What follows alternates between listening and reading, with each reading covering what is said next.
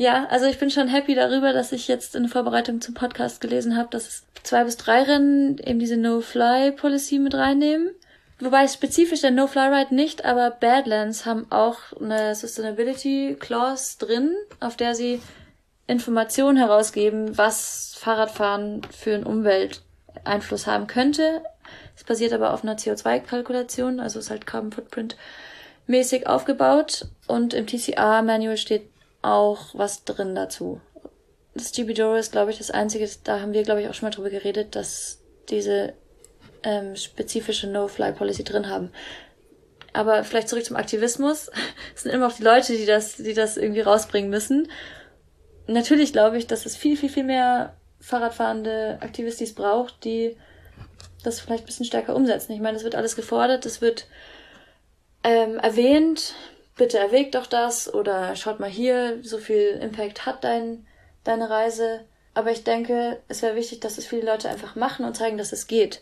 Und dass es kein Verzicht ist, irgendwie jetzt auf das eine Rennen, das vielleicht in, ähm, auf einem anderen Kontinent stattfindet oder zu dem man einmal um die halbe Welt fliegen muss, sondern dass es auch geil ist, das Event, das vor Ort ist, zu unterstützen und viel zu kommunizieren, was es bedeutet, aktiv zu sein und was wir ja zusammen erreichen können. Ich bin Johanna Jahnke und das ist die wundersame Fahrradwelt. Ich treffe mich hier mit klugen und inspirierenden Menschen aus der Bikepacking, Gravel und Ultracycling-Szene, die mich aus irgendeinem Grund neugierig gemacht haben. Mich interessiert, wer sie sind, was sie bewegt und wie sie ihre Abenteuer angehen. Wir sprechen über Vorbereitung, Training, Equipment, Technik und den wichtigen Faktor mentale Stärke. Die wundersame Fahrradwelt soll ich inspirieren, motivieren, unterhalten, auf neue Gedanken bringen und mit euch zusammen zu einem diverseren und nachhaltigeren Radsport beitragen. Und meine großartige Gästin heute ist Amrei Kühne.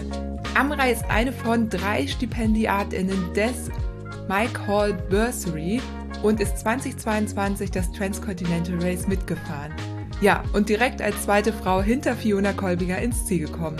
Die Studentin finishte das circa 4000 Kilometer lange Ultrarennen quer durch Europa als 19. Gesamt in 11 Tagen, 19 Stunden und 48 Minuten. Das ist ganz schön schnell. Davor war sie bereits im Team beim North Race Westphalia mitgefahren und hat ein Everesting absolviert ja, lag nahe, dass die nächste Challenge dann das Transcontinental Race sein musste. Aber direkt Top 20 fahren, das ist schon ganz schön krass. Wie ihr das gelungen ist und wie sie mit den klassischen Herausforderungen wie Schlaf, Hunde und Mechanicals umgegangen ist, das berichtet sie im Interview. Außerdem sprechen wir darüber, wie ein gleichberechtigter Zugang zu Radsport möglich werden kann, wie AkteurInnen der Fahrradwelt mehr Verantwortung für strukturelle Veränderungen wie Diversifizierung und klimagerechtere Events übernehmen können, wie viel Impact die Teilnehmenden selbst womöglich haben und ob wir generell mehr Aktivismus in der Fahrradwelt brauchen. Ich freue mich mega, dass Amra im Podcast zu Gast war und hoffe, dass euch das Gespräch mit ihr genauso zum Nachdenken anregt wie mich. Diese Podcast-Episode wird supported von Komoot. Deswegen, bevor es mit dem Interview losgeht, darf ich euch ein neues Feature vorstellen. Und darüber freue ich mich ja immer besonders, wenn Komoot irgendwie was Neues rausgebracht hat und ich euch davon erzählen darf. Aktuell geht es um das Entdecken-Tool. Entdecken auf Deutsch oder Discovery auf Englisch, je nachdem, wie ihr euer Profil eingestellt habt, in welcher Sprache. Dort gebt ihr dann an, was ihr machen wollt, ob ihr wandern wollt, Bikepacken oder Radfahren und um welchen Ort rum ihr sucht. Dann öffnet sich eine Karte. Das heißt, ihr habt nicht so wie vorher einfach eine Liste an Touren, sondern ihr bekommt eine Karte und noch mehr Filter zur Auswahl. Isabels Geheimtipp zum Beispiel, den sie mir noch geschrieben hat, wenn ihr nach äh, schönen Gravel-Routen sucht, Fahrrad am Anfang eingeben und dann nicht befestigte Wege anklicken. Ja, und das Coole ist wirklich, ihr habt dann eine Karte, auf der ihr alle Touren in der Übersicht seht und könnt die anklicken, anschauen und euch dann entsprechend umplanen oder sogar direkt nehmen. Es geht darum, das Ganze ein bisschen einfacher zu machen. Plan less, discover more, also weniger Plan, mehr entdecken, einfach innerhalb von Minuten die perfekte Route zu finden ohne viel machen zu müssen. Super cool, dass Komoot da weiterentwickelt. Ich habe es auch schon ausprobiert und bin da auch schon fündig geworden in einer Region, in der ich mich gar nicht auskenne. Also ich kann es wirklich sehr empfehlen, da mal ein bisschen rumzuspielen. Ja, und zu schauen, was es da bei euch in der Ecke noch so gibt. Passend zu diesem Thema gibt es aber noch eine Neuigkeit und zwar werden die Ride Wundersam Collections auf dem Die Wundersame Fahrradwelt Podcast Profil gerade wieder gefüllt. Und wenn ihr selber eine neue Tour habt, eine tolle Tour, die ihr den anderen HörerInnen hier empfehlen wollt, dann schaut dort doch mal vorbei. Schaut in die Collection rein. Dort steht in der Beschreibung genau drin, was ihr machen müsst, damit ich eure Tour hinzufügen kann. Ich freue mich jedes Mal riesig, wenn ich eine Benachrichtigung bekomme, dass es eine neue Tour gibt. Also ob Gravel, Mountainbike oder Rennrad. Wenn ihr eine schöne Tour habt, dann teilt sie doch gerne mit uns. Und jetzt wünsche ich euch ganz, ganz, ganz, ganz, ganz viel Spaß mit dem Podcast mit Amrei Kühne. Also ich wusste, dass Fiona Kolbinger das TCA 2019 gewonnen hat, aber ich habe das viel später erst mitbekommen, weil ich kannte das TCA noch gar nicht äh, 2019. Ich habe das erst, glaube ich, 2020 oder vielleicht sogar erst 2021 davon gehört, zum ersten Mal. In der Ultraszene kannte ich mich gar nicht aus. Ich wusste auch gar nicht, dass es sowas gibt. Ich kannte nur dieses Reiserad, Trekkingrad-Style Fahrradtouren machen. Und Fiona habe ich dann erst am Start vom letzten TCA kennengelernt, tatsächlich, ja. Hat sie da eine Rolle gespielt für jemanden, die dann doch neu in der Szene ist? Hat das irgendwas mit dir gemacht? Äh, bestimmt hat es was ausgemacht. Vor allem, dass Fiona eine weiblich gelesene Person ist. Und ich habe damals auch euren Podcast gehört, während ich so gearbeitet habe. Und habe dann gehört, dass Fiona das gefahren ist und das gewonnen hat. Und dachte dann, wow, das ist eine ziemlich starke Leistung. Und habe da, glaube ich, schon angefangen mit dem Gedanken zu spielen, ähm, ob ich das nicht selbst machen kann, wenn das andere Personen können und vor allem vor dem Hintergrund, dass Fiona das gewonnen hat. Ja, das hat bestimmt auch so ermutigt, das wirklich in, in Fokus zu nehmen, dieses Rennen. Doch. Also ich glaube schon, ja. Einfach mal, damit wir wissen, wie wir hier verortet sind. Du fährst noch gar nicht so lange Rad, fährst seit vier Jahren, seit 2019 Fahrrad, mhm. also längere Touren. Und 2020, 2021 hast du dir dann, da warst du dann schon mit dem Rennrad unterwegs und hast ein Bikepacking angefangen, weniger Taschen am Rad. Genau, lightweight. Was äh, hat dich dazu bewogen, von diesem Tourenmodus zum Bikepacking zu wechseln? Ich glaube, das hat damit zu tun, dass ich das erste Mal eben 2020 dann auf dem Rennrad saß und gemerkt habe, dass man einfach so unglaublich viel schneller sein kann und dass ich viel mehr sehen kann von der, der Landschaft, von, ja, also die Gründe, warum Leute Fahrrad fahren wahrscheinlich. Und ich dachte mir, ja, das ist ein guter Grund, Rennrad zu fahren, um mehr Sachen zu erleben, vor allem. Und lustigerweise haben Emilia und ich wir haben uns ein bisschen lustig gemacht über die Leute, die wir noch auf unserer Radtour getroffen hatten, die auf Gravelbikes waren. Also wir sind damals ja mit Stahlrädern gefahren und wir haben Leute getroffen, die mit Gravelbikes und mit Arschrakete und eben ziemlich lightweight unterwegs waren. Wir dachten, ja, das ist voll lustig, aber total, total unnötig alles und ja, die haben gar kein Campingzeug dabei sind gar nicht autonom irgendwie und ähm, ja, dann haben wir uns aber dann ein Jahr später selbst Rennräder gekauft und haben gemerkt, dass man ja doch ziemlich viel Freiheit durchs Fahrradfahren erlangen kann, auch wenn man wenig dabei hat. Und ja, das war dann so der Vibe, dass wir richtig viel Spaß daran hatten, viel umherzufahren und vor allem so auch Transportwege mit dem Fahrrad zurückzulegen und nicht mit dem Zug. Also natürlich immer auch mit, in Verbindung mit dem Zug, aber auch eben wieder nur mit dem Rennrad. Und ja, ich glaube, das war so das Offset für unsere Rennrad-Passion. Und dann bist du ja 2021 dein erstes Ultrarennen gefahren, das North Race Westphalia. Wie bist du dann dazu gekommen? Weil das eine ist ja Land sehen im schnellen Modus, Unabhängigkeit dadurch, dass man eben große Distanzen zurücklegen kann. Warum dann äh, Race? Das ist, glaube ich, relativ spontan entstanden. Also ich habe eine andere Freundin in Freiburg, die auch sehr gern Rennrad fährt, Daria. Und Daria hatte mit einer anderen Freundin eine Everesting Challenge geplant und haben es dann auch ähm, einmal durchgeführt und dann habe ich das mit, mit Daria auch gemacht. Und das war eher so aus Spaß heraus, so mal zu sehen, was überhaupt so geht auf dem Fahrrad. Und ich war der Meinung, das geht einfach nicht, so viel am Stück Fahrrad zu fahren. Und war da vielleicht noch ein bisschen naiv darin, was Leute können, wenn sie, wenn sie wirklich wollen. Und äh, habe durchs Everesting eigentlich gemerkt, dass es, dass man Grenzen, dass Grenzen dazu da sind, um sie auszutesten und sie vielleicht zu erweitern. Und das hat uns dann auch dazu gebracht, uns zu dem Rennen North Race Westphalia anzumelden. Also Daria hat das herausgefunden und dann gefragt, so, hey, was du Bock mit mir das zu machen? Und ich hatte natürlich direkt richtig Lust. Und dann haben wir uns eigentlich aus Spaß da angemeldet, um zu schauen, was so geht. Und das war dann auch eine sehr spaßige Aktion eigentlich. Und mein, unser erstes Ultra eigentlich. Ihr seid als Team gestartet genau. ähm, und dann ja auch direkt schnellstes Team geworden. ja, dazu muss man vielleicht auch sagen, das war ein sehr kleines Event, was auch sehr sympathisch ist daran. Und ähm, das war auch sehr, relativ unerwartet, dass wir dann auch erstes Team geworden sind. Wir hatten da, glaube ich, gar nicht so einen starken Fokus darauf und wollten aber, ich glaube, unter dieser, ich glaube, 75 Stunden, Stunden Marke bleiben. Das war so ein breiter gestecktes Ziel, aber immer auch mit dem Gedanke, wir schauen nur, was, was geht und wenn es nicht geht, ist auch richtig cool, dass wir es einfach machen.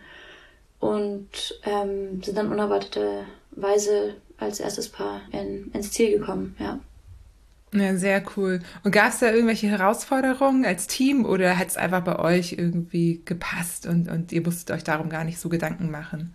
Ich glaube, prinzipiell ist es mal wichtig, dass, dass vorher klar ist, was die Erwartungen sind an ein Rennen oder auch an Platzierungen oder so.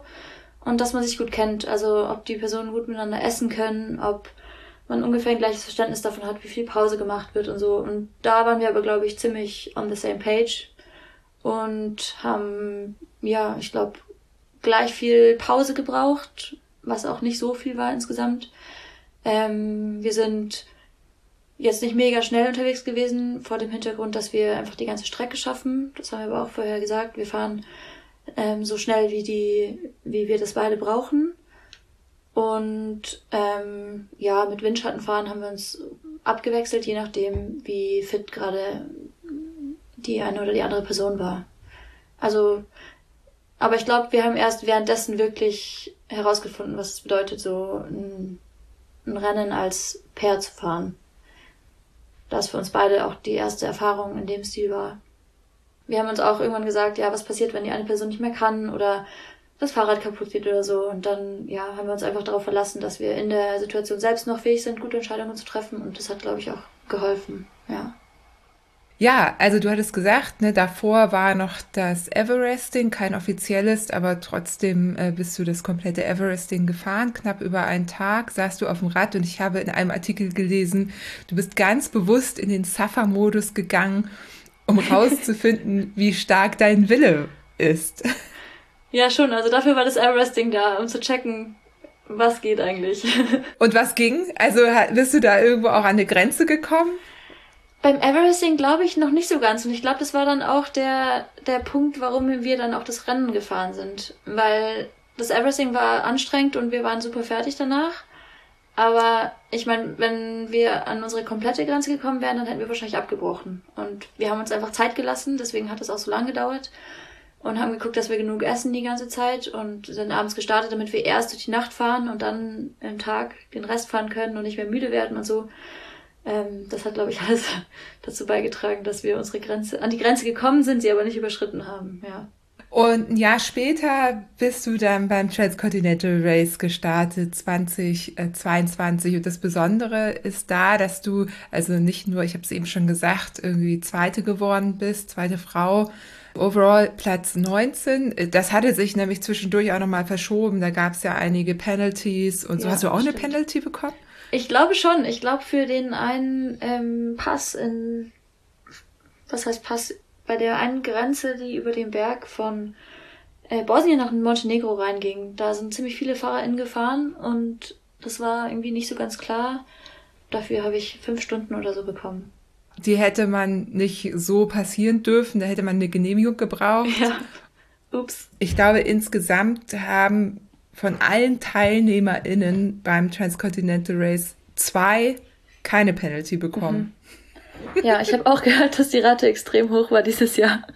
Ich glaube, das fanden auch nicht alle so gut. Ja, ich habe auch gelesen, dass es da ein bisschen Diskurs gab darüber, ob das jetzt alles gerechtfertigt ist oder nicht. Aber ich bin zufrieden. Ich meine, ich habe mir da selbst einfach keine Gedanken drüber gemacht, wie das ist mit nationalen Grenzen und ob das legal oder illegal ist. Und ja, fair enough.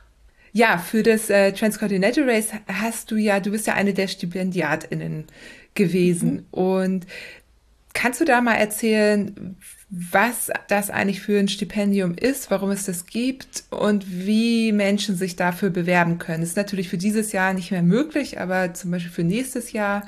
Also man muss da relativ viel Informationen bringen, warum du denkst, dass du teilnehmen solltest und warum das TCA dich unterstützen sollte und inwiefern du das TCA verkörperst.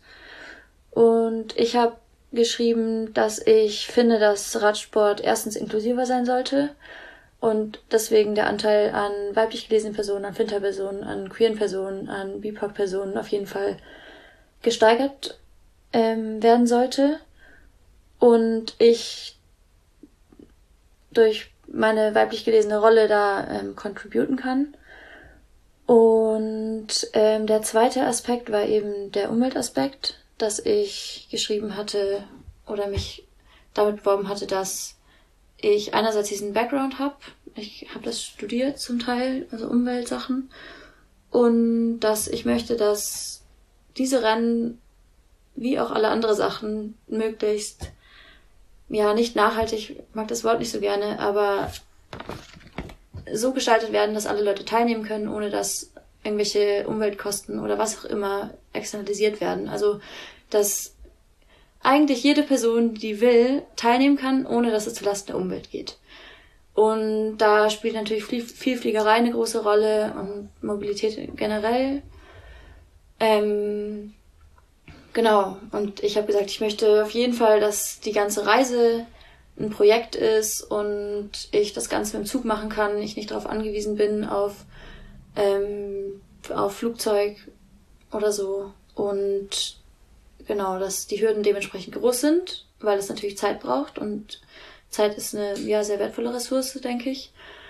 Und ja, dadurch äh, durch das durch das Stipendium konnte ich da eben dann ähm, die ganzen Sachen in Kauf nehmen und die Reise so gestalten, wie ich mir das vorgestellt habe. Und was genau hat das Stipendium beinhaltet? Genau, das Stipendium beinhaltet eben das Startgeld und dann kriegt die Person noch, ähm, das waren 2022, ich glaube 1500 Pfund oder Euro, ich weiß es gerade nicht mehr genau. Und das ist eben dafür da, dass die Leute die Reisekosten äh, bezahlen können und auch ähm, zum Beispiel sowas wie Übernachtungen und Essen während des Rennens und so, dass man, dass da für Kosten aufgekommen werden können. Hattet ihr dann irgendwelche Verpflichtungen? Zum Glück war das nicht an irgendwelche Verpflichtungen geknüpft. Ich weiß auch nicht, ob ich das dann gemacht hätte, wenn das so quasi so Sponsorship-mäßig aufgebaut wäre es gab schon die Idee, dass die, die Leute, die das Stipendium bekommen, eine Rolle, so eine Ambassador-Rolle bekommen. Also quasi das verkörpern und das ein bisschen nach außen tragen auch. Aber da waren wir jetzt nicht verpflichtet, irgendwie irgendwelche Posts zu machen oder so.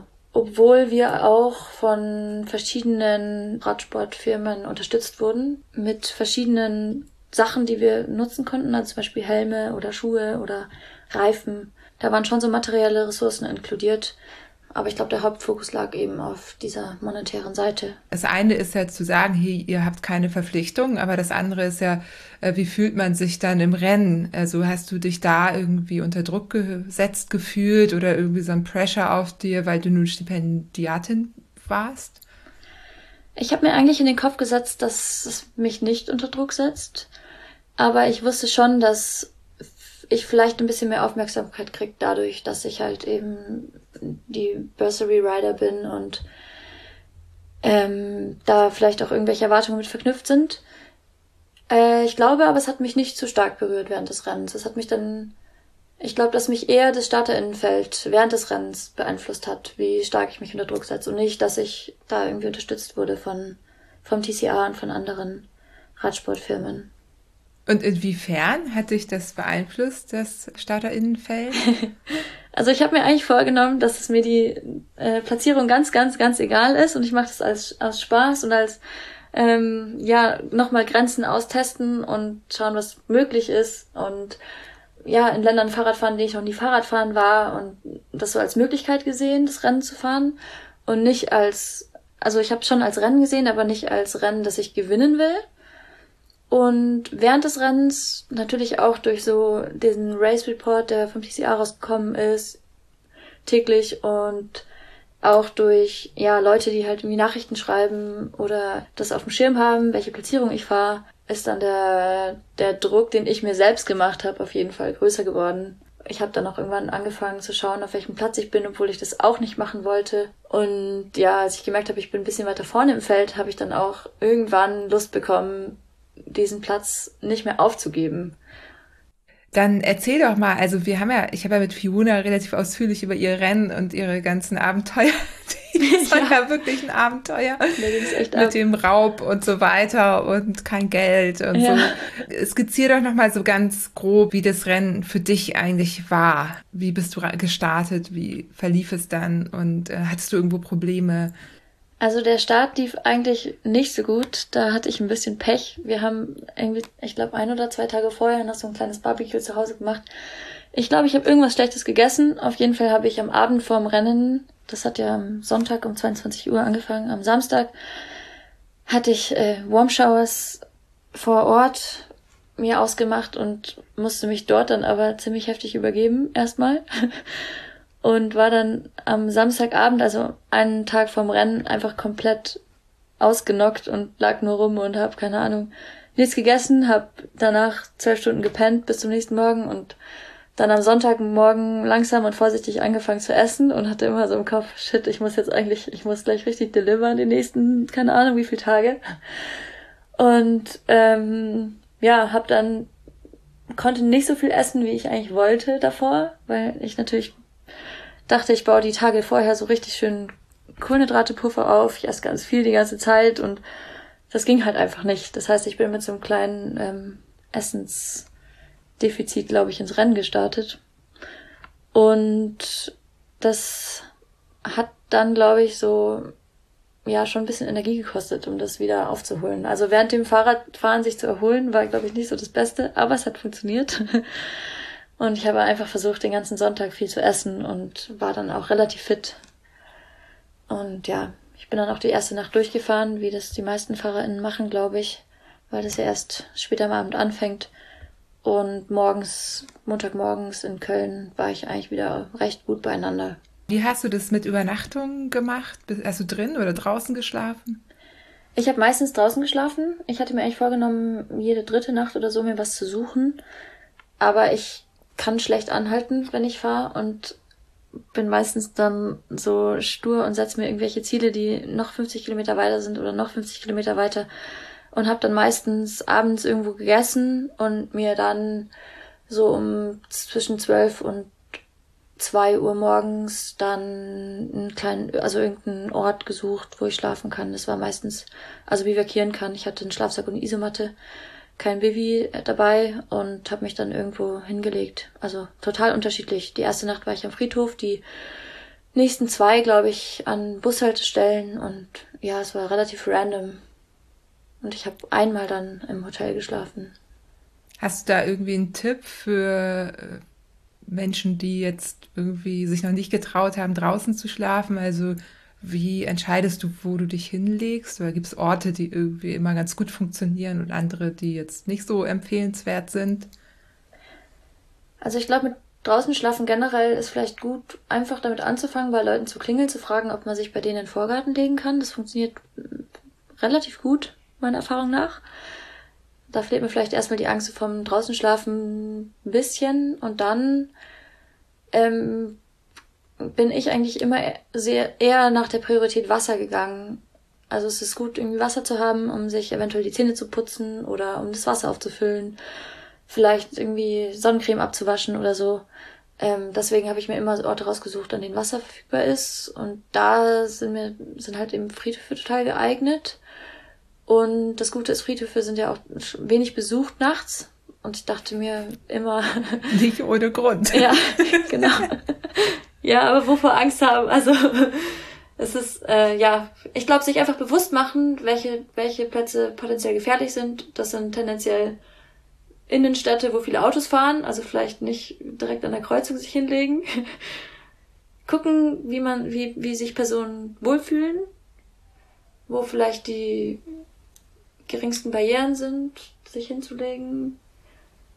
Und also ich äh, stelle mir jetzt vor, ich gehe jetzt auf so einen Friedhof. Äh, wonach hältst du dann Ausschau? Legst du dich dann eher in den Eingang von einem Friedhofshäuschen, was da vielleicht steht, oder neben das schönste Grab? Je nachdem, ob es regnet oder nicht. Also das Gute ist halt auch oft, dass bei Friedhöfen auch Toiletten manchmal vorhanden sind. Je nachdem, wo Person sich gerade befindet. Oft gibt es auch so Überdachungsmöglichkeiten, deswegen gucke ich meistens, will ich, im, will ich mich auf meine Isomatte legen, also will ich die Isomatte auspacken. Wenn ja, dann, also wenn ich das machen kann, dann kann ich mich auch auf eine harte Fläche legen. Wenn nicht, dann würde ich mich vielleicht tendenziell eher ins Gras legen, unter einen Baum vielleicht. Hinter eine Hecke finde ich auch immer gut. So ein bisschen Natur direkt daneben. ja. Versteckt auch? Also achtest du darauf, dass du dich da ein bisschen versteckst oder ist da eh einfach nichts los? Ich glaube schon, dass es vielleicht einen Effekt darauf hat, wie sicher man, wie sicher sich die Person fühlt. Dadurch, dass man vielleicht nicht ganz exponiert ist. Ähm, und ich persönlich mag es auch, eine offene Seite zu haben und eine geschlossene. Also wenn ich jetzt an der Hecke liege, dann weiß ich, hinter mir ist nur die Hecke. Oder wenn ich jetzt am Strand lieg mit einer Böschung, dann liege ich, genau, weiß ich, da ist die Böschung, auf der anderen Seite ist irgendwie das Meer oder so. Also so diese eine offene Seite zu haben, finde ich immer ganz nice. Ist dir denn mal irgendwann was passiert beim draußen schlafen? Also hast du irgendwann mal eine Situation gehabt, wo du gedacht hast, nee, das war jetzt irgendwie nicht so ein guter Ort oder das war jetzt irgendwie doch ein bisschen unangenehm oder ich hatte Angst oder so? Also gab es da was? Also jetzt beim Rennen nicht spezifisch. Ich habe einmal auf einer meiner Trainingsfahrten in Frankreich am Strand geschlafen, da kam nachts die Polizei und das da war ich erst erschrocken, weil ich es nicht einordnen konnte, weil ich nur eine helle Lampe gesehen habe. Aber im Endeffekt war das dann kein Problem, ähm, da von den Leuten keine Gefahr ausging. Ähm, und sonst habe ich eigentlich eher Angst, dass, dass nachts irgendwie so Hunde kommen und mich nerven oder dass ich irgendwie geweckt werde und dann nicht weiter schlafen kann. Das sind eher solche Ängste bei mir oder ja, Nervositäten, die damit reinspielen. Ich glaube, das ist auch ein Grund, warum ich so oft draußen schlafe. Ich hatte bisher noch keine negativen Erfahrungen damit. Was natürlich ein guter Grund ist, einfach weiterhin so zu machen. Ja, und gerade in Rennen spart es natürlich unheimlich Zeit, ne? Ja, also es ist einfach Vorteil, es ist günstiger, ja, es spart Zeit. Wobei, ich hatte eine Situation, da hatte ich erst Angst während des Rennens weil ich das irgendwie nicht einordnen konnte, wer da kommt. Also ich habe nachts so einen lauten Freilauf gehört und irgendwie, wahrscheinlich weil ich so ein bisschen Schlafmangel hatte, habe ich angefangen zu denken, fuck, jetzt kommt irgendeine Person und hat Bock, mein Fahrrad zu klauen. Und hab's nicht auf die Reihe bekommen, zu denken, wo bin ich gerade, was mache ich und wie wahrscheinlich ist es, dass eine Person kommt, die mein Fahrrad klauen will. Und dann habe ich so ein paar Minuten nicht richtig schlafen können, habe aber auch nicht die Augen aufgemacht und dann irgendwann habe ich mal geguckt und habe so gesehen, da sind Taschenlampen hinter, hinter, hinter der Hecke. Aber es sind, es sind zwei Lampen, die kommen von Fahrrädern und es sind zwei Fahrräder und die Fahrräder gehören einfach Leuten, die auch im TCA mitfahren. Und da habe ich erst gecheckt, ah, ja, okay, es ist einfach so die wahrscheinlichste Möglichkeit, dass es gerade auch Leute vom TCA hier sind, um auch hier zu schlafen, hier in der Nähe. Und natürlich ist es keine Person, die irgendwie mir irgendwas antun will oder mein Fahrrad klauen will. Also ich habe das einfach so gar nicht gecheckt, was da abgeht und erst so nach ein paar Minuten gemerkt, dass es eigentlich eine total entspannte Situation ist und ich mir da unnötig Sorgen mache. Wenn du jetzt rückblickend ne, aufs TCA, wenn du da mhm. jetzt irgendwie ein Fazit ziehen würdest mit diesem Stipendium, auf das man sich bewerben kann, siehst du da noch Potenzial oder denkst du, das Transcontinental Race ist ein Rennen, was da voll für dich reinpasst und irgendwie alles macht, was sie können? Weil es steht ja auch teilweise in der Kritik eben auch wegen dieser ja. hohen Anmeldegebühren oder der Tatsache, dass man schon Geld dafür bezahlen muss, um sich zu bewerben, da mitzufahren. Ähm, also hast du da irgendwie eine Meinung äh, oder ein Fazit oder siehst du da was, was, was die noch besser machen könnten? Ja, das ist eine Frage, die ich mir schon oft auch stelle. Und da ist es halt einerseits so, dass das TCA da schon relativ viel macht in die Richtung. Also einfach dadurch, dass es das Projekt überhaupt gibt, dieses Bursary. Das finde ich schon mal gut. Auf der anderen Seite natürlich ist immer Platz nach oben und es gibt auch ähm, bei dem TCR Bursary Prozess, beim Bewerbungsprozess, gab es auch die Möglichkeit, direkt Feedback zu providen, was sie noch verbessern können. Und ich war jetzt hinterher nochmal im Kontakt mit denen. Und ich finde schon, dass auch das TCR die Gruppen expliziter ansprechen könnte und dass generell Leute, die diese Bursaries providen, schauen, wie sie einfach das Publikum besser erreichen. Natürlich spielt das Social Media eine Rolle und aber auch sowas wie, ja, wer ist überhaupt das Publikum, das ich erreichen will? Hat dieses Publikum Zugang zu diesen Medien, die wir verwenden? Und wollen wir vielleicht eine Quote setzen, die wir realisieren wollen innerhalb der nächsten so und so vielen Jahre, die wir ähm, an einer anderen Gruppe an Riders irgendwie erhöhen können oder genau eine Quote erfüllen wollen? Oder wie können wir die Strukturen generell verändern, dass dieses, diese Rennen nicht mehr so, so exklusiv sind. Einerseits dadurch, dass der Radsport so exklusiv, Rennradsport so exklusiv ist und dass eben diese ganzen Kosten, die dazukommen, auch ex exklusiv sind und weil der Rennradsport so an sich, ich meine, die Geschichte vom Rennradsport ist ja schon auch sehr, ja, männlich dominiert durch die ganzen Geschichten, die es da gab mit der Tour de France und den Supported-Rennen, Preisgeldergeschichten, Ungleichheit dort, ja. Also, dass man schaut, wie man so die Struktur, Strukturen generell verändern kann. Und jetzt, ja, nicht vielleicht versucht, da innerhalb vom System noch so ein paar Stellschrauben zu finden, sondern auch vielleicht ein bisschen breiter das Ganze zu denken. Wie schaut es mit Zugang zum Radsport aus? Und warum ist es so, wie es jetzt ist? Natürlich auch einerseits so, warum muss man dieses Rennen mitfahren? Also warum hat es diesen hohen Status? Ist es gerechtfertigt, dass Leute überall aus der ganzen Welt da quasi hinfliegen? Und aber auf der anderen Seite auch, was sind, was ist strukturell? Warum sind wir in diesen Strukturen gefangen, in der das so ist, dass Leute dahin fliegen müssen, wegen Zeitgründen oder wegen anderen Gründen? Ja. Und wie, äh, also hast du eine Idee, wie, wie man das angehen könnte? Also wie können wir dabei helfen, Strukturen wirklich zu verändern? Also ich denke mal, an allererster Stelle steht da wie immer Kommunikation, mit vielen Leuten reden und zu schauen, dass das die Strukturen nicht irgendwie vorsehen, dass Leute innerhalb der bestehenden Strukturen irgendwie andere Positionen erreichen, sondern dass an den Strukturen selbst gearbeitet wird und ja, ich glaube, da gibt's ganz viele unterschiedliche Ansätze. Also erstmal schauen, dass es irgendwie inter intersektional gedacht wird, dass auf ja, der Diversifizierung gesetzt wird, dass geschaut wird, warum gibt es Zugänge zu diesen Strukturen für die eine Bevölkerungsgruppe und nicht für die anderen Menschen, zu schauen, wie können die verändert werden, damit mehr Leute zum Beispiel jetzt am Rennen teilhaben können. Auch wenn man danach schaut, wie können Strukturen verändert werden, dass zum Beispiel Personen besser trainieren können. Also warum ist es so, dass zum Beispiel die meisten Rennradfahrer Rennradfahrer sind und nicht RennradfahrerInnen? Also ich glaube, da ist auch schon ein großer Teil dahinter. Und du hast ja, wir können gleich mal ein bisschen Werbung machen, einen Flinter Ride in Wien gestartet, der ja. genau da ansetzt im Grunde ja, ne? Und wie läuft der? Wie kann man da mitfahren oder wie kann Mensch da mitfahren? Also wir versuchen einmal die Woche zu fahren.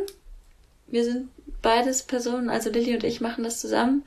Wir sind relativ aktive Menschen. Wir haben auch relativ viel zu tun außerhalb. Ich spiele auch Frisbee und bin viel unterwegs, deswegen. Und wir machen das aber eigentlich regulär, einmal die Woche. Und jede Person, die Fahrrad fahren will, Rennrad fahren will, auch ein Gravelbike, wie auch immer, kann zu uns kommen und mit uns fahren. Und wir versuchen das relativ niedrigschwellig zu machen, uns nach den Personen zu richten, die da sind, auf alle zu achten, das Tempo an die Leute anzupassen und ja, hoffen somit die Leute irgendwie noch mehr zum Rennradfahren zu bringen und vor allem Spaß dabei zu haben. Und wie können Menschen, die damit fahren wollen, euch kontaktieren am einfachsten? Also wir haben eine E-Mail-Adresse, wir haben einen Instagram-Account und wir haben eine Gruppe über Signal, die man über unseren Instagram-Account auch findet. Klasse. Findest du, dass der Radsport mehr Aktivismus braucht? Bestimmt, immer. ja, also ich bin schon happy darüber, dass ich jetzt in Vorbereitung zum Podcast gelesen habe, dass es ähm, zwei bis drei Rennen eben diese No-Fly-Policy mit reinnehmen. Wobei spezifisch der No-Fly-Ride nicht, aber Badlands haben auch eine Sustainability Clause drin, auf der sie Informationen herausgeben, was Fahrradfahren für einen Umwelteinfluss haben könnte. Es basiert aber auf einer CO2-Kalkulation, also ist halt Carbon Footprint mäßig aufgebaut. Und im TCR-Manual steht auch was drin dazu. Das GB Doro ist, glaube ich, das einzige, da haben wir, glaube ich, auch schon mal drüber geredet, dass diese ähm, spezifische No-Fly-Policy drin haben. Aber vielleicht zurück zum Aktivismus. Es sind immer auch die Leute, die das, die das irgendwie rausbringen müssen natürlich glaube ich, dass es viel, viel, viel mehr Fahrradfahrende Aktivistis braucht, die das vielleicht ein bisschen stärker umsetzen. Ich meine, es wird alles gefordert, es wird ähm, erwähnt, bitte erwägt doch das oder schaut mal hier, so viel Impact hat dein, deine Reise. Aber ich denke, es wäre wichtig, dass es viele Leute einfach machen und zeigen, dass es geht. Und dass es kein Verzicht ist, irgendwie jetzt auf das eine Rennen, das vielleicht in, ähm, auf einem anderen Kontinent stattfindet oder zu dem man einmal um die halbe Welt fliegen muss, sondern dass es auch geil ist, das Event, das vor Ort ist, zu unterstützen und ähm, ja, viel zu kommunizieren, was es bedeutet, aktiv zu sein und was wir ja zusammen erreichen können. Ich glaube, es braucht viele von diesen Personen, vor allem im Radsport. Und ich meine, wir sind ja, glaube ich, eh schon in einer relativ, ähm, sagen wir mal, entspannten ähm, Sparte vom Radsport. Ich meine, es ist jetzt kein Supported-Bereich, sondern unsupported. Ich glaube, der Supported-Bereich bräuchte diese Role Models noch viel stärker. Aber auch innerhalb unserer Bubble, glaube ich, äh, wäre es dringend notwendig. Mm, ja. Ich glaube auch, dass da die Rennen auf jeden Fall die Race Organizers einen großen Shift bräuchten können, dieses Thema ein bisschen ernster zu nehmen weil die Klimakrise ist halt einfach akut und es sieht nicht so aus, als wäre das möglich, das 2-Grad-Ziel zu erreichen derzeit. Weshalb ich glaube, jede Person, egal ob es jetzt irgendwie in der Arbeit oder privat oder im Hobby ist, da äh, das Thema sich ein bisschen, ja, sich ein bisschen mehr zu Herzen nehmen könnte. Und ich möchte nicht so sagen, jetzt die Verantwortung liegt auf dem Individuum. Das finde ich nicht gut, das immer auf das Individuum abzuschieben. Ähm, trotzdem bin ich davon überzeugt, dass der Druck von den Leuten auf die Regierungen da vielleicht einen Einfluss haben könnte. Also wenn man die Gravel-Szene und die Bikepacking-Szene so beobachtet, dann wird das ja tatsächlich gerade eher mehr. Ne? Es gibt mehr Events in fernen Ländern, in, in spannenden Ländern auch. Also ich kann auch total verstehen, warum äh, Menschen da hin wollen. So dann gibt es jetzt irgendwie die Gravel Earth Series, die macht ja auch genau das Gegenteil von dem, was man so darunter versteht, irgendwie eher lokal zu fahren oder eher zu versuchen, irgendwie äh, Wege ohne Flugzeug hinter sich zu bringen, weil es ist einfach eine, Se eine weltweite Serie. Wenn du die gewinnen willst oder wenn du da teilnehmen möchtest, dann musst du eben um die Welt fliegen. Ne? Und äh, ich habe das ja auch alles gemacht damals ähm, fixt. Also und ich habe das auch irgendwie man schwimmt dann da so mit. Ne? Man hinterfragt das dann irgendwann auch nicht mehr, bis zu dem Punkt, wo ich es dann hinterfragt habe und es dann gelassen habe. Also es ist, in, ist interessant, dass es einerseits den Trend gibt, wie das Veranstaltende wie GB Duro oder Transcontinental Race oder wenn ich das von Badlands wusste ich noch gar nicht, dass die da eben bestimmte Standards versuchen zu etablieren und andererseits aber den Trend irgendwie, wir brauchen irgendwie jetzt eine weltweite Gravel-Serie ja, voll. Und ich glaube, darin wird auch sichtbar, dass, dass es einfach ein extremes Privileg ist, diese, wenn du jetzt sagst, es gibt diese weltweite Gravel-Serie, die zu fahren. Und ähm, ich glaube auch, dass der, der Zugang zu diesen Rennen ist natürlich auch einer sehr kleinen Gruppe nur vorbehalten.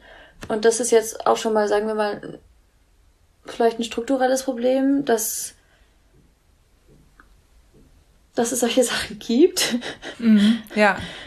Ich meine, wenn ich Race Coordinator wäre und mir darüber ernsthaft Gedanken machen würde, dann käme ich wahrscheinlich zu dem Schluss, dass das aus einer Gerechtigkeitsperspektive nicht ganz vertretbar ist, sowas zu machen, weil die Leute, die viel fliegen können, haben mehr Zeit und mehr Ressourcen.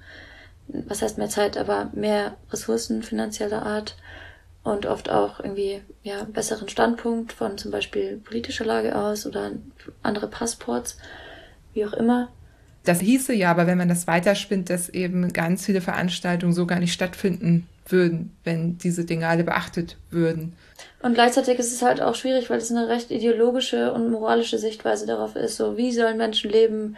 Wie ist es möglich, dass alle Menschen gleiche Möglichkeiten haben? Und ja, genau, also es geht ja oft mit einer, mit einer Art von Wertung einher. Und ja, das ist halt auch dem Denkmuster angepasst, in dem wir hier uns befinden. Ja. Das stimmt. Ich sehe, wir werden das heute nicht lösen. Jetzt ja, haben wir gar nicht über dein äh, ja. Studium gesprochen, aber das sind so die Themen, mit denen du dich auch beschäftigst im Studium, oder? Mehr oder weniger. Also ich habe das eigentlich in meinem Bachelor gemacht, so Umweltsachen. Da habe ich nämlich Umwelt-Naturwissenschaften studiert. Jetzt gerade bin ich im Master Geografie des globalen Wandels. Und dabei gerade eben spezifisch bin ich ja in Wien und da mache ich jetzt ein Jahr Auslandssemester.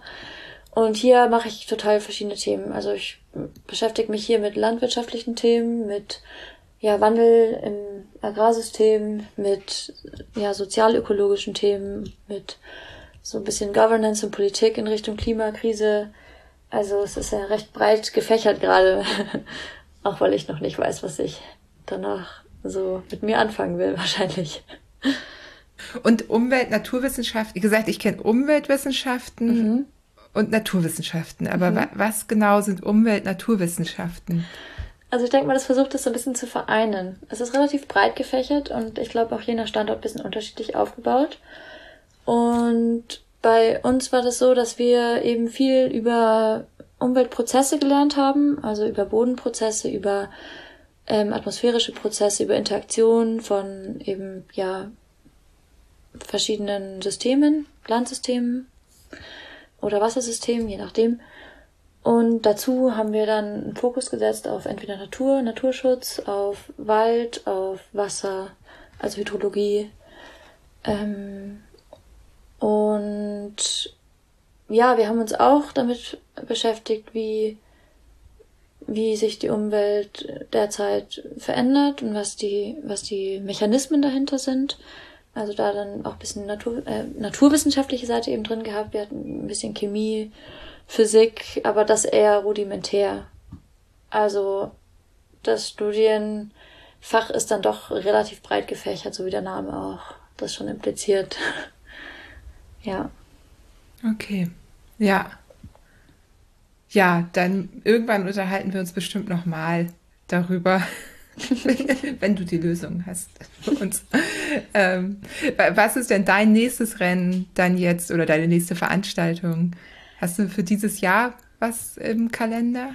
Ich habe mich dieses Jahr noch für nichts entschieden gehabt, auch weil ich durch das TCA schon gemerkt habe, dass mein Körper sich verändert hat, also dass ich mehr Schlaf brauche, dass ich generell anders fit bin und dass ich auch sensibler geworden bin, was jetzt so meine Bedürfnisse anbelangt und derzeit bin ich noch nicht an einem Standpunkt, an dem ich sagen kann, ich kann noch mal elf Tage in der Intensität mit voll wenig Schlaf. Ich habe auch die letzten zwei Nächte da nicht gepennt und habe es nicht geschafft, mir die Ruhe zu gönnen, die ich eigentlich gebraucht hätte während des Rennens.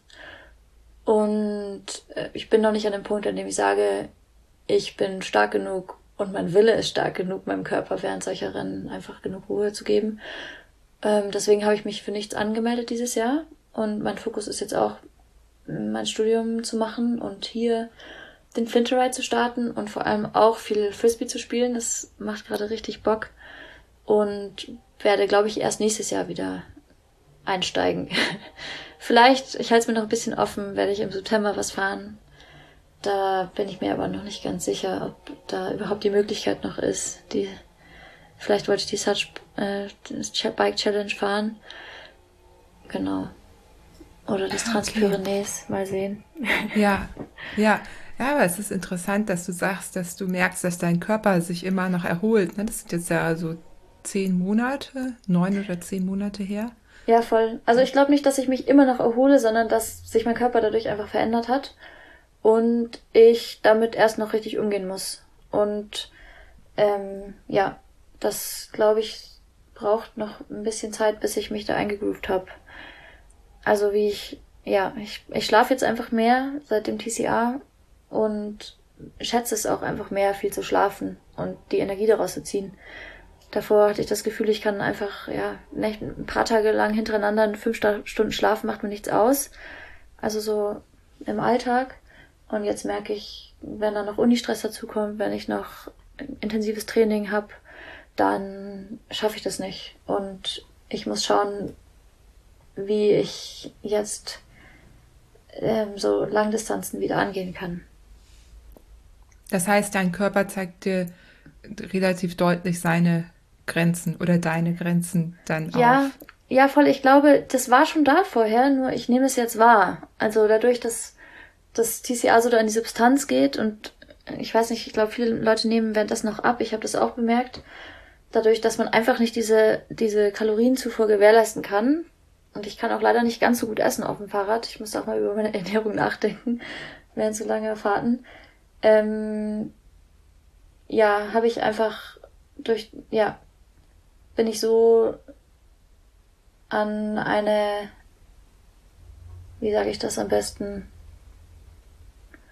hat mein Körper mir gezeigt, dass es wichtig ist, auf sich Acht zu geben, so vielleicht.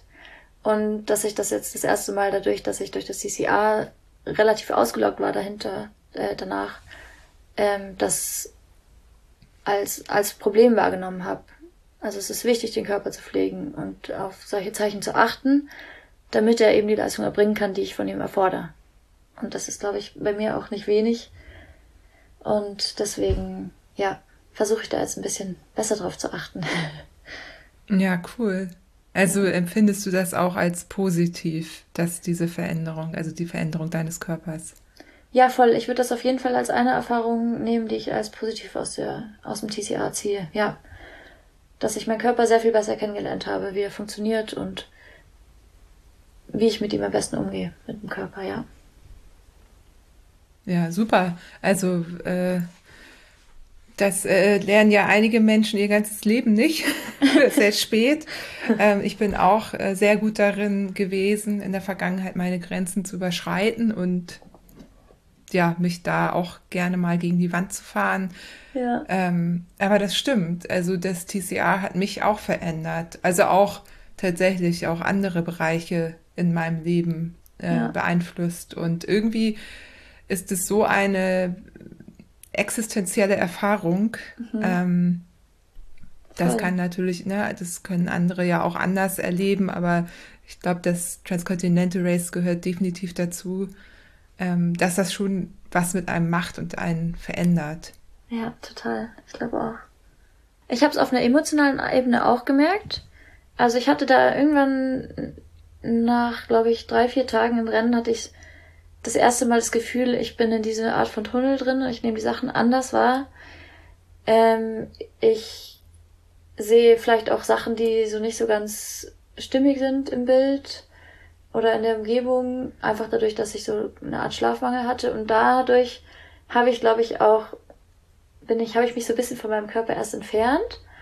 Und also körperlich und emotional, gedanklich und habe dann aber durch die Reflexion dessen wieder recht gut dazu gefunden.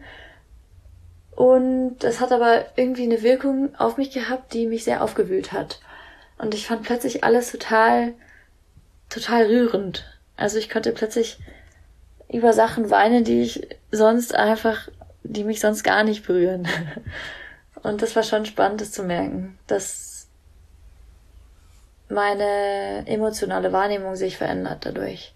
Und das ist auf jeden Fall auch geblieben zum gewissen Teil bis jetzt. Also das ist auch, auch ein Outcome von davon, würde ich sagen. Äh, super spannend. Also ja, danke, dass du das auch mit uns so teilst. Ich finde das, äh, also ich, ich fand es damals ganz schwer, auch äh, in Worte zu fassen, was da so passiert ist. Ich kann es, glaube ich, heute auch immer noch nicht gut. Man kann mhm. Sachen beschreiben, so wie du es jetzt getan hast, aber ja, ich, ich finde es äh, ja super, mhm. super äh, schwer, das zu, greifbar zu machen für einen selber. Also ähm, ja, danke dafür. Ja, voll. Was ich auch total hilfreich fand währenddessen, ich habe mir oft so Sprachnachrichten selbst geschickt, um einerseits ein bisschen die Strecke im Gedächtnis zu behalten, andererseits auch, um ähm, aufzuzeichnen, wie es mir geht und was für Gedanken ich habe. Und wenn ich jetzt mich nicht richtig erinnern kann, wie das Rennen war und wie ich mich gefühlt habe und was ich alles erlebt habe, weil irgendwie verschwimmt auch alles für mich total, was da passiert ist, was ja auch ein unglaublich kurzer Zeitraum ist, in dem man sehr, sehr viel aufnimmt.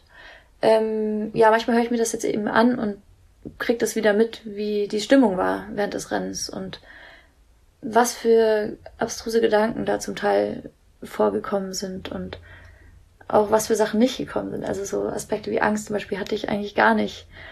Abseits von so Hunden, die mich extrem genervt haben. Und es war schon echt cool. Ja, und einmal der Situation eben mit den zwei Radfahrern, die ich gerade schon beschrieben hatte, ja. Und was hast du bei Hunden gemacht? Hast du da einen Tipp? Weil das ist ja irgendwie echt ein nerviges Thema einfach. Ja, oh. ich hatte schon extrem Angst davor am Anfang, also im Vorhinein. Und habe das Rennen auch als Art Challenge gesehen, dagegen anzukämpfen.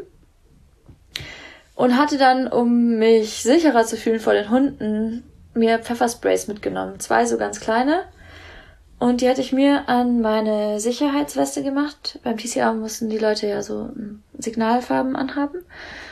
Und ähm, ich habe dann bei meinem ersten Kontakt mit den Hunden aus Versehen dieses Pfefferspray direkt vor den fallen gelassen, weil das hatte so da in der Weste gesteckt und das ist einfach runtergefallen. Und dann war ich direkt in der Situation, in der ich nicht sein sollte. Die Hunde sind ungefähr vier Meter vor mir. Dazwischen zwischen mir und den Hunden ist das Pfefferspray, nicht erreichbar für mich quasi. Und ich bin auf der anderen Seite und ich muss entweder weiterfahren und die Hunde laufen hinterher oder und ich habe das Pfefferspray nicht mehr. Ich hätte noch das andere gehabt, aber das war in dem Moment nicht so wichtig. Ähm, oder ich gehe halt zurück und hole dieses Pfefferspray und muss meine Angst überwinden. Und dann habe ich mich dazu entschlossen, erstmal anzuhalten und habe gemerkt, dass Anhalten hilft. Und es war so dieses Aha-Moment, das wahrscheinlich alle Leute schon gemacht haben, die Fahrrad fahren, dass wenn sie stehen bleiben, dass es einfach richtig viel hilft und die Hunde wahrscheinlich mehr Angst haben vor mir als ich vor ihnen und dann sich relativ ruhig verhalten. Und ich konnte dann auch so mein Pfefferspray wiederholen. Ich habe es auch kein einziges Mal benutzt durch diese Erfahrung und bin dann relativ ruhig weitergefahren. Und ja, diese erste Erfahrung mit den Hunden ziemlich am Anfang, ich glaube so an Tag vier oder fünf, als ich in Bosnien war, ähm, hat mir sehr viel gebracht. Das heißt, die haben sich dann auch durchgelassen einfach, oder? Ja, also ich bin, ich war schon quasi an denen vorbei, als es passiert ist. Und die, die waren gerade so im Modus, mir hinterher zu rennen. Und dann ist eben dieses Pfefferspray runtergefallen und ich wusste, fuck, jetzt muss ich echt, ich kann es nicht hier liegen lassen. Ähm, das geht nicht und äh, ich, ich probiere es jetzt mal aus abzusteigen und habe das dann gemacht und bin dann umgedreht und bin dann quasi auf die Hunde zugegangen, um das Pfefferspray wiederzuholen und habe dann gemerkt, die Reaktion von Hunden ist sehr verhalten und sie hören auf zu bellen und zeigen eher, dass sie wahrscheinlich Respekt vor mir haben und ja, habe das dann geholt und war dann konnte dann ruhig wieder aufs Fahrrad steigen. Und die Situation hatte ich ein paar Mal, dass ich entweder, also wenn ich im Fahren war, dass es extrem schwierig war und die Hunde gefolgt sind und sobald ich abgestiegen bin, dass es dann irgendwie kein Problem war. Ja, das ist ja interessant. Also ich weiß, dass die dieses Surren, ne, der, der Räder und ja. das, diese Tretbewegung, das, das ist wohl das, was die äh, so verrückt macht sozusagen, ne, was die so nervt. Die ja, rennen ja auch Autos hinterher. Also da hat, man das ja auch teilweise, ne? Bestimmt ähm, auch so ein ähm, bisschen, da ist so eine Art Fluchttier, da gibt's was zu holen. ich weiß nicht. Ja, keine Ahnung. Ich glaube, das ist eher wirklich ja. dieses irgendwas, was die total reizt. Ja. Also, ja, weil es ist diese, genau diese rollende Bewegung. Ja, ne? Also voll. Das Rad, Ja. Ja, das war auch crazy. Dann bin ich einmal abends angekommen, hatte gar keine Lust mehr Fahrrad zu fahren und gerade in dem Ort waren dann auch Hunde, die mir angefangen haben, hinterher zu rennen und dann war ich so, boah, ich steige jetzt einfach ab und guck, was passiert. Und dann bin ich abgestiegen, habe mein Fahrrad abgestellt und dann haben die auch aufgehört zu bellen. Und der eine Hund, ich weiß nicht wieso, hat sich dann, obwohl ich auch wirklich wenig Zuneigung zu dem Hund gezeigt habe, hat sich dann irgendwie so zwei Meter weiter vor mein Schlaflager gesetzt und hat dann da die drei Stunden, die ich da gepennt habe, irgendwie gewartet und war total friedlich, hat mich gar nicht gestört.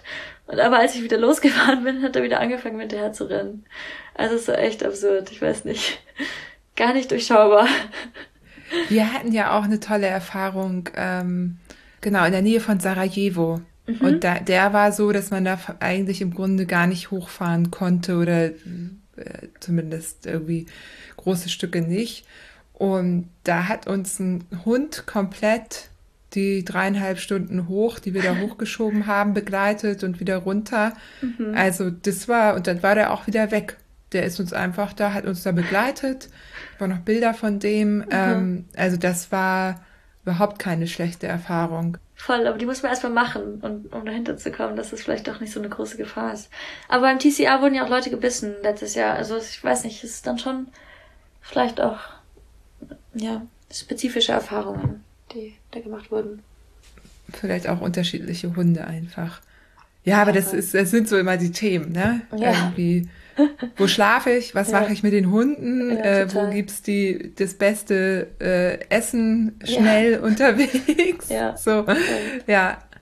Ja. Hattest du sonst noch irgendwelche Herausforderungen? Ja, es war, gab schon so ein, zwei Situationen, die, die waren vielleicht nicht so die besten, aber ich glaube, das hat auch alles mit, mit dem, mit dem Setting generell, dass es halt dieses Rennen war, dass es diese, diese vorgefertigten Parcours gab, die du mit dem Rennrad dann fahren musst, also dieser Control Point 4 Parcours, der da an der Transalpina losging, das war, glaube ich, wurde auch viel drüber gesprochen, dass es halt eigentlich Mountainbike Trail war, gefühlt, und nicht fürs Rennrad gemacht. Da hatte ich auf jeden Fall auch Probleme mit und mit, ja, ja, mein erster Mechanical war auf jeden Fall auch dadurch, äh, ist dadurch passiert, dass ich halt mir am ganz am Schluss dann irgendwie ein Loch geholt habe im, im Reifen. Das war ein bisschen blöd und es war dann dunkel und so. Es, es war natürlich kein Problem, äh, war jetzt eher eine kleinere Sache, die, die mich da beschäftigt hat mit nur einem Plattenflicken. Zum Glück war der Mantel noch nicht kaputt.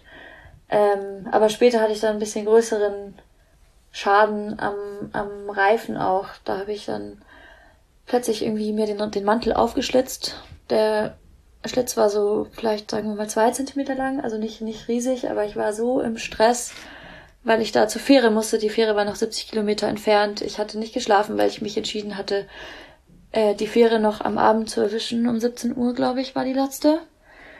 Und ähm, hatte eben die Nacht nicht geschlafen, hatte dann diesen Mantelfehler und musste den Mantel dachte ich ersetzen, bis ich, äh, damit ich weiterfahren kann, um die Fähre noch zu kriegen und habe dann in dieser Stadt irgendwie ewig lang nach irgendeinem Fahrradgeschäft gesucht. Es gab irgendwie keins und dann hat aber irgendein, ich glaube, irgendein Händler hatte dann doch so ein paar Reifen, Fahrradreifen. Hat, die Person hat eigentlich, glaube ich, Motorradreifen verkauft und hatte dann aber so ein 23 Millimeter Rennradreifen noch irgendwo ausgekramt. Dann habe ich den rein dann hat irgendwie der Schlauch nicht gepasst, dann hat es die ganze Zeit so gewobbelt, als ich gefahren bin. Dann gab es noch eine bisschen unangenehme Situation, weil ich dann im anderen Repair Shop angehalten habe und das eine Person war, die dachte ich, ich, sie müsste sich mega um mich kümmern und irgendwie dafür sorgen, dass mein Fahrrad wieder funktioniert und hat nicht verstanden, dass das Problem gerade eher da im Schlauch liegt, dass der nicht ganz drin lag im Mantel das passiert ja manchmal, vor allem war das halt davor ja. ein sehr viel breiterer Mantel, 28 Millimeter, und dann bin ich eben auf 23 mit dem gleichen Schlauch. Das hat einfach nicht so richtig gepasst und ich wollte eigentlich nur noch mal die Luft rauslassen und mit einer Pumpe von denen das wieder aufpumpen. Und die Person hat mich aber einfach nicht gelassen und wollte, dass, dass ich mich nicht darum kümmere, sondern sich die Person darum kümmert. Wahrscheinlich, weil die, der Person halt dieser Laden gehört hat und dachte, ich bin Customer, ich äh, sollte mich jetzt irgendwie lieber ausruhen, was auch immer. Aber im Endeffekt hat die Person mich halt nicht verstanden. Da gab es auf jeden Fall eine Sprachbarriere und ja, im Endeffekt hat das einfach gar nichts gebracht, da anzuhalten. Die Person hat das Problem eigentlich wahrscheinlich eher noch verschlimmert. Was ein bisschen schade war, weil eigentlich wollte ich dann im Endeffekt nur mit meiner eigenen Pumpe das aufpusten und dann nicht die Pumpe. Die hatten so eine Industrie-Pressluftpumpe. Eben, das machen ah, halt, ja. halt, da hat der Aufsatz dann nicht gepasst, deswegen hat es nicht funktioniert. Das heißt, im Endeffekt bin ich wahrscheinlich mit weniger Luft wieder weitergefahren und mit dem gleichen Problem. Also dieser Bobbel war immer noch drin. Und ähm, habe das dann in Kauf genommen, dass es wenig Luft im Reifen war und der Schlauch, der wahrscheinlich nicht richtig drin lag, weil ich nicht noch mehr Zeit verlieren wollte, weil die Fähre eben fuhr irgendwann und ich noch 70 Kilometer zu fahren hatte. Und bin dann ja glücklicherweise bis bis zur Fähre dann mit diesem Reifen äh, konnte ich mit dem Reifen fahren und aber als ich bei der Fähre angekommen bin, war der auch platt und ich habe dann auf der Fähre gesehen, dass der Schlauch komplett zerfleddert war innen und das ich weiß Shit. nicht also gerade rechtzeitig noch an der Fähre angekommen ja. bin und ja, ich glaube, weiß nicht, fünf Kilometer länger hätte es wahrscheinlich nicht mitgemacht und dann wäre irgendwie wahrscheinlich alles schief gegangen. Aber ja, das war, glaube ich, mein, mein, mein größtes Obstacle auf dem Rennen, mit dieser Situation zurechtzukommen. Dass ich so war dieses Mal, Hä? genau, eh tricky mit den Fähren, ne, weil die wäre ja, dann die ganze Nacht nicht gefahren. Voll, hat, ganz genau. Ja. Das war der Trade-off, den ich gemacht habe. Ich fahre die Nacht durch, versuche eben bis 17 Uhr, ich weiß nicht wie viel, es waren, weiß nicht, 200, 300 Kilometer zu fahren. Ähm, also ich hatte, glaube ich, 20 Stunden, wie auch immer, die Nacht durchzufahren, um dann die Fähre zu kriegen, mich dann auszuruhen, ein paar Stunden, um dann das Rennen fertig zu fahren. Ähm, weil nach der Fähre ging es eh nur noch 600 Kilometer, glaube ich. Und wenn ich die Fähre nicht bekommen hätte, dann, ja, wäre auch okay gewesen natürlich. Dann hätte ich mich erholt, hätte wahrscheinlich acht Stunden geschlafen. Ähm, aber ich war halt gerade total im Race-Modus. Das war der vorletzte Tag und ja, irgendwann. Megan war dir auf den Fersen. Ja, ganz genau. ja. ja. Voll. Okay, aber dann konntest du es auch lösen, neuen Schlauch einziehen und. Ähm, ich habe dann den Fahrradmantel verschenkt und ich hatte aus irgendeinem Grund mir meinen alten Mantel mitgenommen, um den Hals gehängt und den bis zur Fähre transportiert und ich habe mir dann den Schlitz nochmal genauer angeschaut und habe dann einen von diesen langen Fahrradflicken dahinter geklebt und habe den alten Mantel wieder genommen, einen neuen Schlauch rein. Und das hat dann zwar auch ein bisschen geworbelt, weil die Stelle natürlich relativ also dick dann war an dem Mantel mit den Flicken dahinter. Aber es hat gehalten und es hat dann noch, glaube ich, ja, den Rest der Strecke gehalten und noch ein paar, ja, ein paar hundert Kilometer länger danach auch noch. Also da hatte ich echt irgendwie Glück, dass ich im Moment den Mantel mitgenommen habe, gesehen habe auf der Fähre, dass der Schaden gerade noch klein genug ist, um den Mantel weiterzufahren. Und ja, konnte es dann so lösen. Ja, super. Ja. Ja, ja Amrei. Ähm, Krass, äh, schön. Das sind so die, die Sachen, die passieren. Ja, voll, voll. ähm, Standard. Das heißt auch immer, diese Ultrarennen sind so ja. ne, S-Contents, äh, ja. S-Contest, ähm, Schlaf-Contest äh, und ja. Problemlöse-Contest ja, irgendwie, voll. ne? Ja, voll. Ja. Ja, da hatte ich, glaube ich, einfach auch Glück, dass ich wenig Mechanicals hatte, dass ich auch ich war einmal in den Alpen, da hat es dann angefangen zu gewittern, da habe ich auch richtig Glück gehabt, dass ich in dem Moment irgendwie ein ganz kleines Hotel am, am Weg gefunden habe, zu dem ich dann einfach zwei Kern runterfahren konnte. Also es waren alles so Sachen. Ja. Da hatte ich, glaube ich, auch einfach ein bisschen Glück. Ja, aber so ist es. Deswegen so diese Rennen ja auch so ein bisschen mit Demut zu betrachten, weil es muss alles laufen oder, ne, oder es muss nicht zu viel schief gehen. Dafür ist die Strecke zu lang. Man braucht auch ein bisschen Glück, um da gut ins Ziel zu kommen. ja, voll. Schön. Also, eventuell machst du was im September, wenn sich dein äh, Körper beziehungsweise äh, nicht erholt, sondern wenn mhm. du das Gefühl hast, das passt wieder ja, für dich. Auch wenn die Umstände es zulassen. Also ich bin jetzt auch einfach viel unterwegs und habe Uni-Projekte überall und werde auch jetzt noch, also Fahrradreisen machen und so. Es passt einfach gerade nicht so rein, habe ich auch das Gefühl. Ja, voll. Ja. Ich warte auf den richtigen Moment. Ja, ja, das ist ja auch gut. Ja. Ähm, ich muss alle Hörenden enttäuschen. Äh, du hast zwar ein Instagram-Profil, ich werde es auch verlinken, aber du bist genauso wie Fiona nicht so aktiv. ähm, aber ich denke mal, es lohnt sich trotzdem, wer folgen möchte. Ja, ich versuche jetzt mein Instagram vielleicht mal zu updaten und das mehr für politische Aktionen zu nutzen, weil dafür kann es ja auch gut sein. Dachte ich mir. Aber da muss ich alle Fahrradfahrenden Leute leider ein bisschen enttäuschen. ja, und vielleicht sehe ich ein paar Leute, ich werde wahrscheinlich beim TCA dieses Jahr volontieren in Albanien. Und vielleicht treffe ich ja da die eine oder andere Person. Das fände ich schon ziemlich nice. Checkpoint 3, merkt euch das, da ähm, könnt ihr Amrei dann Hallo sagen. ja, mega. Würde mich total freuen, wenn wir nochmal sprechen und ich verfolge natürlich mhm. auch, was du so machst. Vielleicht sehen wir uns ja auch mal persönlich. Und ja, erstmal cool. ähm, eine gute Zeit mit deinen ganzen Exkursionen und ja. Danke. Dir auch viel Erfolg mit deinen ganzen Projekten. Auch immer spannend, von dir die Updates zu erfahren. Ja, die erfährst du hier im Podcast. Ganz genau. Oder manchmal auch auf Instagram, tatsächlich. Ja, gut. Ähm, dann, liebe Amrei, machen wir für heute Schluss und äh, ich habe mich tierisch gefreut. Es war äh, sehr, also sehr bereichernd, mit dir zu sprechen. Hatten wir jetzt ja auch schon lange geplant. Ich freue mich, dass es endlich geklappt hat und wünsche dir einfach einen schönen Sommer. Dankeschön. Hat mir richtig Spaß gemacht, mit dir zu reden. Dankeschön. Ja, wenn euch dieser Podcast gefallen hat oder generell gefällt, dann würde ich mich riesig freuen, wenn ihr euren Freundinnen davon erzählt, wenn ihr Episoden, die euch besonders gut gefallen, teilt oder mir auch Feedback gebt dazu, wenn ihr auf Apple Podcasts eine Rezension hinterlasst. Auch auf Spotify gibt es jetzt die Möglichkeit, Kommentare zu hinterlassen. Das ist zum einen wertvolles Feedback für mich und zum anderen pusht es die wundersame Fahrradwelt und hilft anderen neuen HörerInnen zu entscheiden, ob das ein netter Podcast für sie ist. Und wenn ihr mich nochmal extra supporten möchtet, dann könnt ihr das auf Kofi und damit sorgt ihr dafür, dass die wundersame Fahrradwelt noch unabhängiger wird. In diesem Sinne, habt eine gute Zeit, passt auf euch auf, genießt das Wetter und fahrt viel Fahrrad.